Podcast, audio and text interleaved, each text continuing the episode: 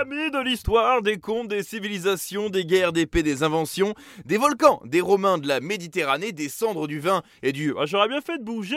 Bonjour et bienvenue dans Nom de Zeus. Aujourd'hui nous sommes en octobre 79. Aujourd'hui nous sommes le jour de la destruction de Pompéi après l'éruption du Vésuve. On n'est pas méga certain de la date exacte. hein. On a longtemps cru que c'était le 24 août, mais on a découvert que les gars qui avaient recopié les infos au Moyen Âge s'étaient plantés. Euh, les mecs, on va pas avoir que des sons de Johnny Hallyday en van aujourd'hui. Ok. Actuellement, on serait plus sur du 24 octobre, vu que d'après les fouilles, on a retrouvé sur place des bras zéro, des habits chauds et des bonbons dégueulasses, genre 40 sacs, sais, ceux que t'offres euh, pour Halloween aux enfants. Mais avant de parler du drame, parlons un peu euh, de la ville. Pompéi est une ville d'environ 10 000 habitants. Située dans la baie de Naples, sur la côte ouest de l'Italie à l'époque, les Romains appelaient cette région la terre des dieux. Un peu pour sa fertilité, son climat et sa proximité avec la mer, beaucoup parce qu'ils savaient qu'un jour Maradona vivrait ici. Pompéi était une ville prospère, en partie due à la richesse de ses sols volcaniques. Oh bon? Oh bon, il y a un volcan là-bas Propice à la culture de fruits et légumes et surtout euh, de vignes. Ma, il y avait des citrons aussi, non? Ah, des citrons pour faire le limoncello Ma, les citrons pour faire le limoncello Ma, il y en avait Ma, c'est la région des citrons Ma, il y avait des citrons, non? Euh, Pipo, tu te calmes. Pour les amoureux du rouge, Pline l'Ancien nous rapporte que le vin de Pompéi était un bon vin. Bu après 10 ans de garde, mais il provoquait une gueule de bois terrible qui durait jusqu'au lendemain midi. En gros, bah Pompéi c'était trop bien quoi en fait. Hein. Bah tu sens que c'était une ville à Club Med quoi. Mieux, tu sens que c'est là-bas que tu partais avec tes potos faire un petit week-end entre mecs à 30 ans pour bien boire, bien manger et surtout bien bien boire. Boire, j'ai dit, arrête Eh, si tu recommences, je. Ok, j'ai zéro charisme. Ville située au pied du Vésuve, un volcan qu'on pensait sans danger.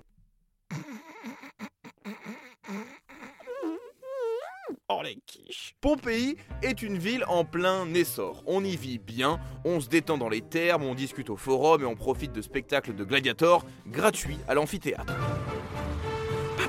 Papa, ça commence On peut aller voir les gens mourir? Bien sûr, mon fils. J'ai pas envie qu'on dise après que je t'ai mal éduqué. Oui, mais voilà. Qui dit volcan dit plaque euh, tectonique. Et la plaque. euh,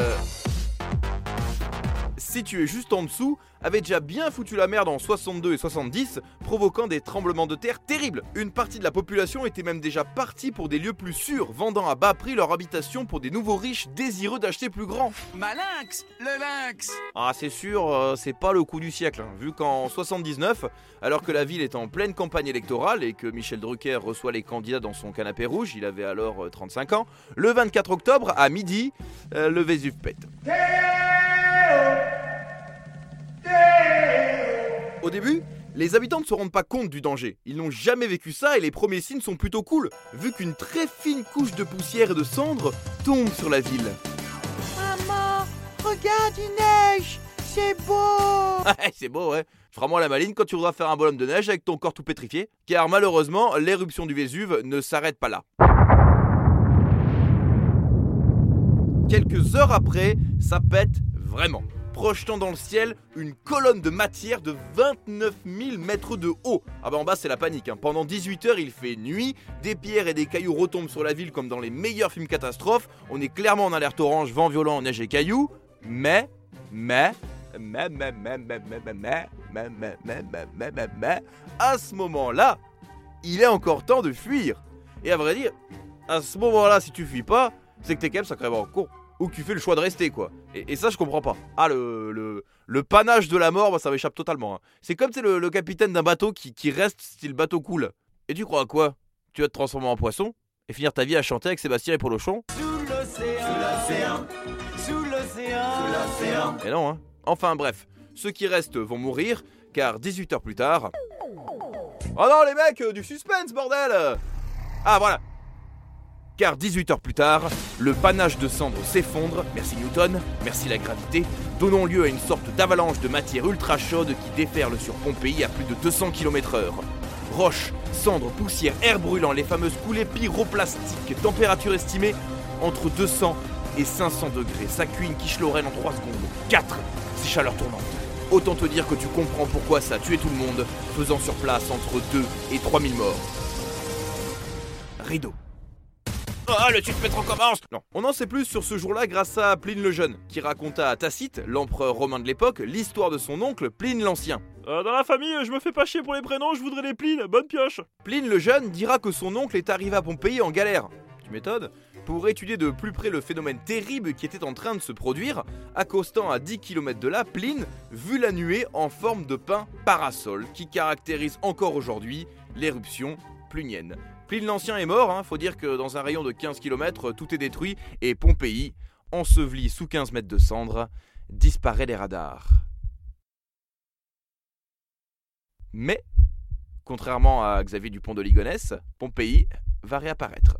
En 1748, alors qu'on vient piquer des statues sur place pour le palais du roi de Naples, le gars s'est cru chez Emmaüs, Pompéi réapparaît. Les fouilles s'entreprennent et en 1763, on découvre une inscription sur un des murs qui vient sceller son destin Res Publica Pompeianorum.